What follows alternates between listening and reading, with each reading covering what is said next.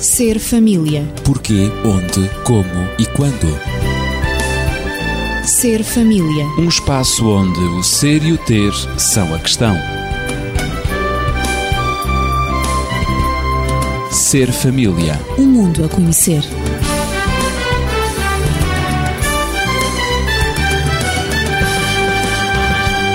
Nos dois últimos programas do Ser Família falámos de raiva, mágoa, medo e frustração, consequências da raiva reprimida e hoje como controlar a raiva não resolvida. É que nós precisamos encarar a nossa raiva tal como ela é. Não podemos permitir que a raiva permaneça dentro de nós, não resolvida e crescendo durante dois, três ou mais anos. O preço a pagar é elevado demais, como ficou demonstrado no programa anterior. Vimos também que esta emoção forte, que é a raiva não resolvida, é como aquela cassete de vídeo que tem registadas todas as ofensas passadas, que continua a passar sem parar no subconsciente das nossas mentes, fazendo um mal incrível a nós próprios e a todos aqueles que estão ao nosso redor. Mudar a cassete pode não ser fácil, mas é possível. Outros têm conseguido, você e eu também poderemos conseguir e vamos conseguir. É por isso que hoje temos em cima da mesa um leitor de cassetes áudio e outro de vídeo. Mas eu recordo que estão comigo os amigos habituais, Hortelinda Galo no aconselhamento familiar, Natividades Lopes na pedagogia e o João Cavaco na sociologia. Eu sou o Isquiel Quintino e dirijo-me já ao João, porque parece-me que ele é que é o autor destes leitores de cassete. Cá uh, estão eles, é Cá verdade. estão eles, é verdade. Queria saudar primeiro os ouvintes, espero que tenhamos uma boa emissão e recepção e dizer o seguinte, os leitores de cassetes já têm a sua idade, não é? Aliás, mas ainda se usam, ainda, ainda se, se vão usam, usando. se vão usando. Hoje em dia e para ilustrar volta-se mais para os DVDs, mas, mas ainda se. Mas para ilustrar é isso mesmo, é, é que para todos os efeitos são usados para ouvir, para, para ver e pôr determinadas informações. Os acontecimentos em que são registados são, ao fim e ao cabo, as nossas memórias. Porquê é que não lembramos nós de coisas agradáveis e temos a tendência de lembrar só aquelas que são negativas? São negativas. Aquelas Lembremos, que nos magoaram. Aqui o leitor, não é?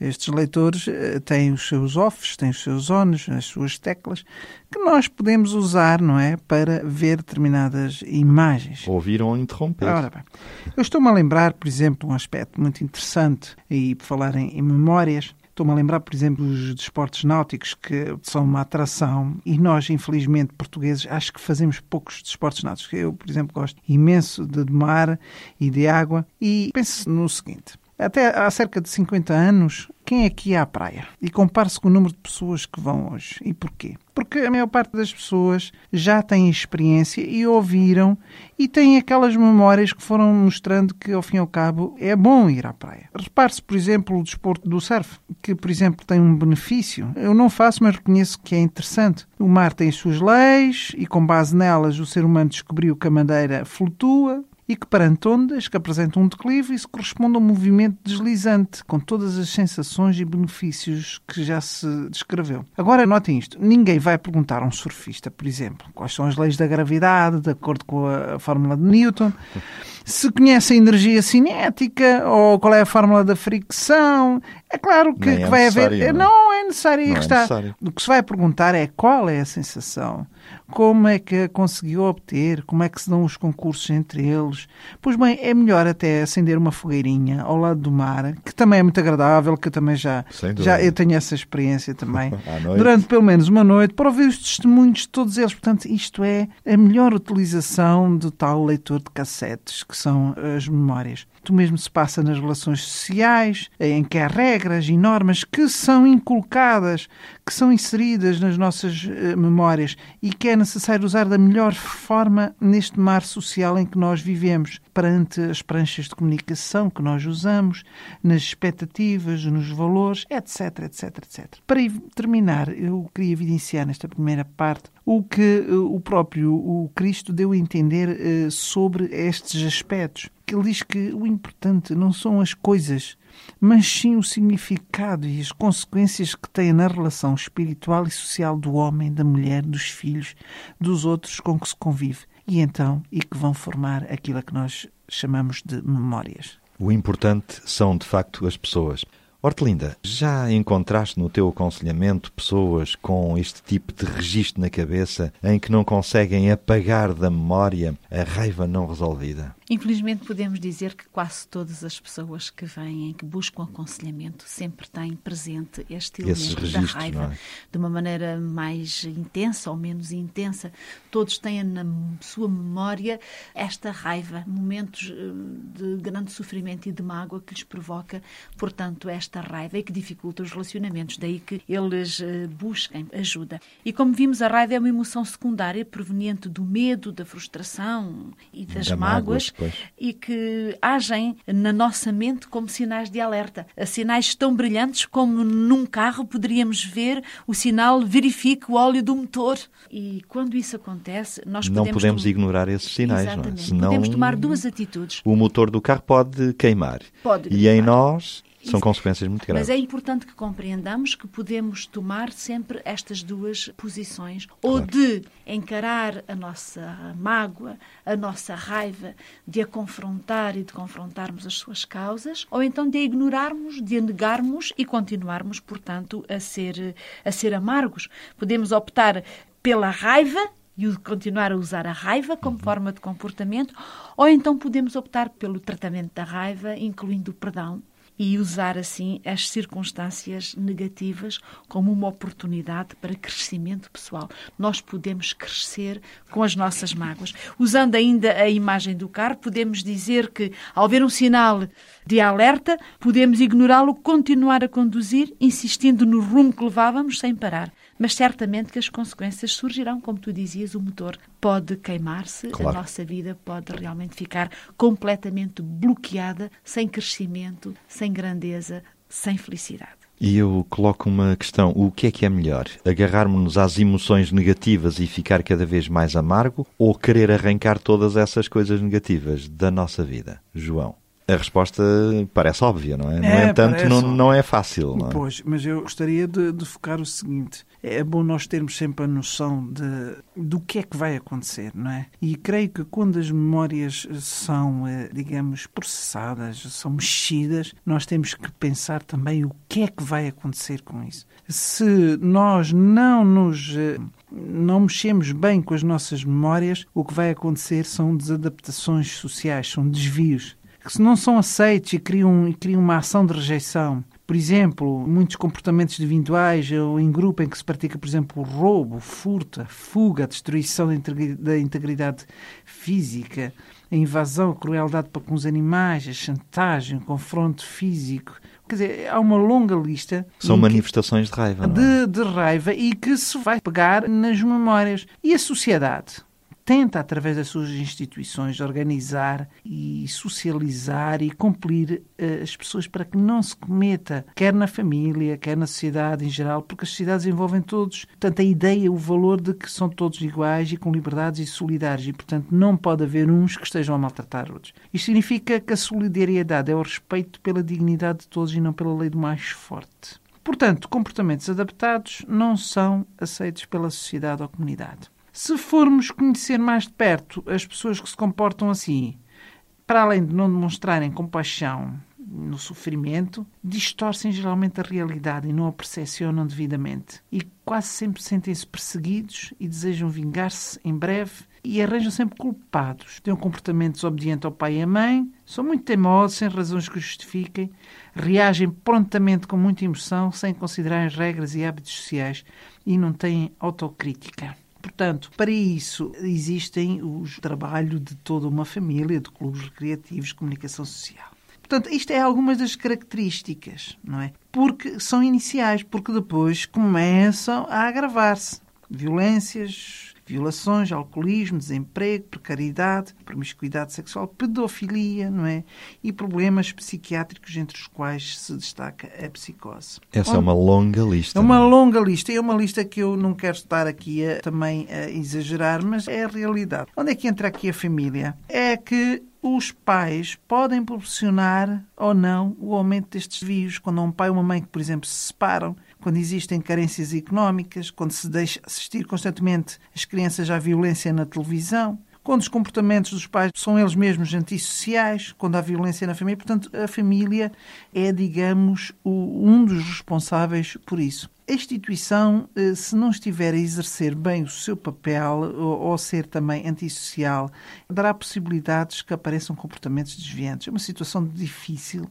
Pode-se resolver só se houver interferência de outras instituições. Portanto, eu já aqui focaria como é que se pode resolver, no sentido de ressocializar os pais e as crianças, ou até de sancioná-los, obrigando os pais, por exemplo, a tutelarem a educação dos filhos a organizações mais apropriadas, não é? Este é um momento difícil, porque se vão para ambientes muito estranhos, as crianças podem revoltar-se, mantendo-se o mesmo comportamento. Ou se vão para sítios que existem indivíduos com os mesmos problemas, formam grupos com manutenção dos seus valores. E eles Portanto, existem. Existem. Portanto, a socialização dependerá do ambiente e dos profissionais. O melhor tratamento passa, sem dúvida, pela família, pela escola, pela igreja, por grupos e o próprio Estado. Mas, quando se é muito tarde, terá que ser eh, internado, às vezes, as pessoas. Será o objetivo de aumentar os contatos sociais. E, para terminar, gostaria de enfatizar as três grandes causas de desvios sociais. Primeiro é a relação, disto tudo que nós dissemos, primeiro é a relação das pessoas com os grupos que dão importância aos seus desvios e criam um ambiente cultural contra a sociedade. Já diz o ditado português que quando se anda com o bom fica-se semelhante, mas com o mau ainda se fica pior. Pois a é. família não deveria deixar as suas crianças brincar, sair ou conviver com grupos que, à partida, poderão influenciar no mau sentido. E isto para não dizer que a própria família também deveria ser um espaço de bom convívio e, principalmente, de intimidade e confidência para as escolhas a fazer no exterior. Porque isto nós dizermos está errado, sim senhor, mas e que alternativas é que existem? E a família tem que ser essa alternativa, não é? A segunda causa de desvios é quando se acusa a pessoa do que quer que seja sem a pessoa o ser. Na generalidade, as pessoas terão tendência a deixar-se arrastar por esse tipo de etiqueta. E é uma etiqueta preconceituosa. Nestes momentos, há que definir o errado e não só, porque não basta. Há que dar também alternativas aos comportamentos. Finalmente, a terceira causa é dar objetivos muito altos, em que as pessoas, para alcançar, vão fazer tudo e quer dizer sem olhar a meios, e aí desviam-se. Deveria haver gradualismo, com o tempo, com oportunidades, com o diálogo e, por vezes, há que, portanto, também reconhecer os limites. Então, mas o que é que é melhor? Agarrarmos às emoções negativas e ficar cada vez mais amargo ou querer arrancar todas essas coisas negativas da nossa vida? Claro que é melhor querer arrancar todas essas coisas negativas da é nossa é óbvio, vida. Não é? Mas não é de maneira nenhuma a não decisão é mais fácil. fácil. Não é, é fácil. a decisão mais difícil, mas é a única que pode realmente salvar a pessoa desse círculo fechado da sua raiva. E é uma solução, porventura, Sim, há, há a solução, solução, ideal, não é? Sim, há, há uma solução, podemos dizer que tem vários passos e, como sabemos, a raiva é um resultado de expectativas frustradas ou porque ficamos com raiva porque alguém quis retirar de nós algo que não desejamos perder ou então estão a negar-nos algo que desejávamos ganhar e assim culpamos alguma coisa ou alguém sempre por essa perda.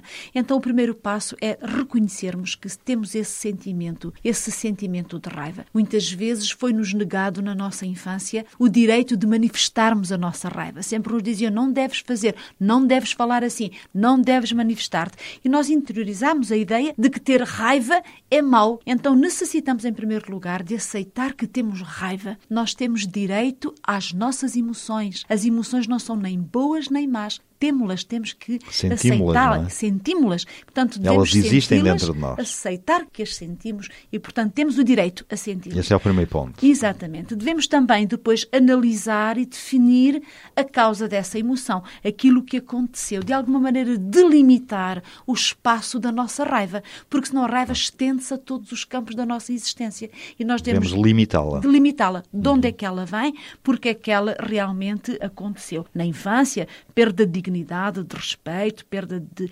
intimidade, de privacidade, tantas coisas que podem realmente estar na gênese claro. da nossa raiva. E depois também devemos permitir-nos de chorar essa perda. Uhum. Aquilo que nós dizemos fazer o luto da perda. Nós perdemos, não podemos recuperar, temos que aceitar que perdemos e podemos e devemos chorar essa perda. Lamentar a Lamentar perda. essa perda. Significa que a dor da perda, da ofensa, é real. É real, isso aconteceu mesmo. Ficámos mesmo privados e devemos de poder lamentar no choro essa perda. Se desejamos chorar, devemos fazê-lo e o choro realmente contribui muito, portanto, para a terapia. Ao lidar com a raiva, realmente a melhor coisa é enfrentá-la e não interromper a necessidade de chorar. E tenho visto chorar no meu consultório muitas pessoas que, quando se sentiram livres para aceitar a sua raiva e puderam chorar as causas dessa raiva, elas sentiram-se imediatamente libertas. É uma forma de libertação, e eu dizer. É? é? uma verdadeira libertação de uma tensão. O chorar permanente. pode ser positivo, nesse sentido. Neste sentido, ele é positivo, sim. Mas eh, com certeza que há mais pormenores acerca disto, não é? Sem dúvida. A Hortelinda falou na, na relação do indivíduo com a sua própria raiva. E eu gostaria de falar na relação do ofendido com o ofensor.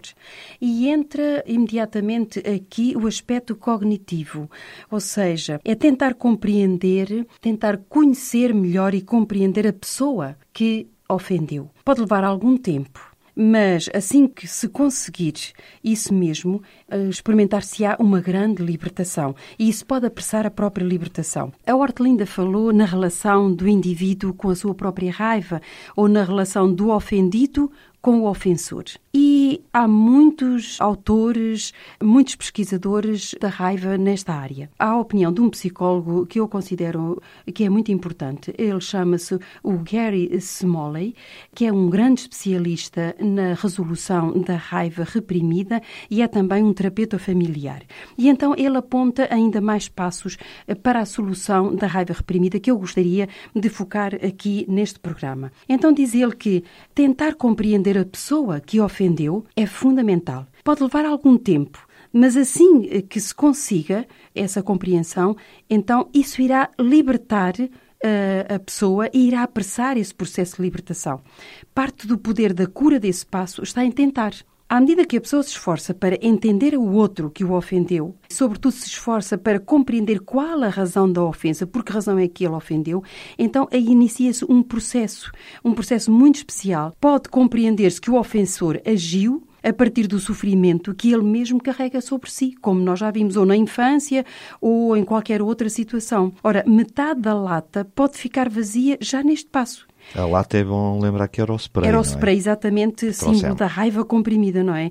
Você pode sempre escolher que alguém não exerça o controle da sua vida, não é? Tentar este passo e então fazer um esforço para entender a origem e motivação da pessoa e permitir que a sua nova compreensão da dor e das dificuldades da vida dessa pessoa até liberte uma porção da própria raiva que a pessoa sente. Portanto, este passo é tentar compreender a pessoa que ofendeu. Exato. E mais ainda. O outro é também é libertar aquele que nos ofendeu. Portanto, é abandonar o desejo de vingança porque normalmente ele uhum. existe. É libertar a pessoa que ofendeu da vontade de responder pela mesma moeda, de dar troco.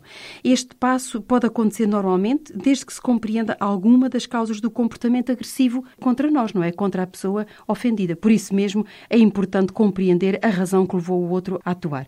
Ora, no espaço para libertar o outro, isto liberta muitos quilos de ressentimento de uma vez e normalmente envolve o perdão. Um outro passo importante a considerar é o que ele chama, o Gary Smalley, procurar pérolas no meio do sofrimento. E realmente a vida ensina-nos que os erros que nós cometemos, o sofrimento pelo qual nós passamos, pode ser uma situação, um momento ideal para encontrarmos pérolas, para encontrarmos soluções. E o perdão muitas vezes liberta-nos da culpa, liberta-nos da opressão da raiva sobre nós. Esta ferramenta para superar a raiva, que é procurar pérolas no meio do sofrimento, consiste em procurar pelas pérolas escondidas na ofensa que cometeram contra nós. A ideia é que há sempre algum bem que pode vir de qualquer má situação, de qualquer situação negativa, se simplesmente formos à procura dele, se quisermos resolver essa raiva que está reprimida dentro de nós. Depois, também, um outro aspecto que ele indica é escrever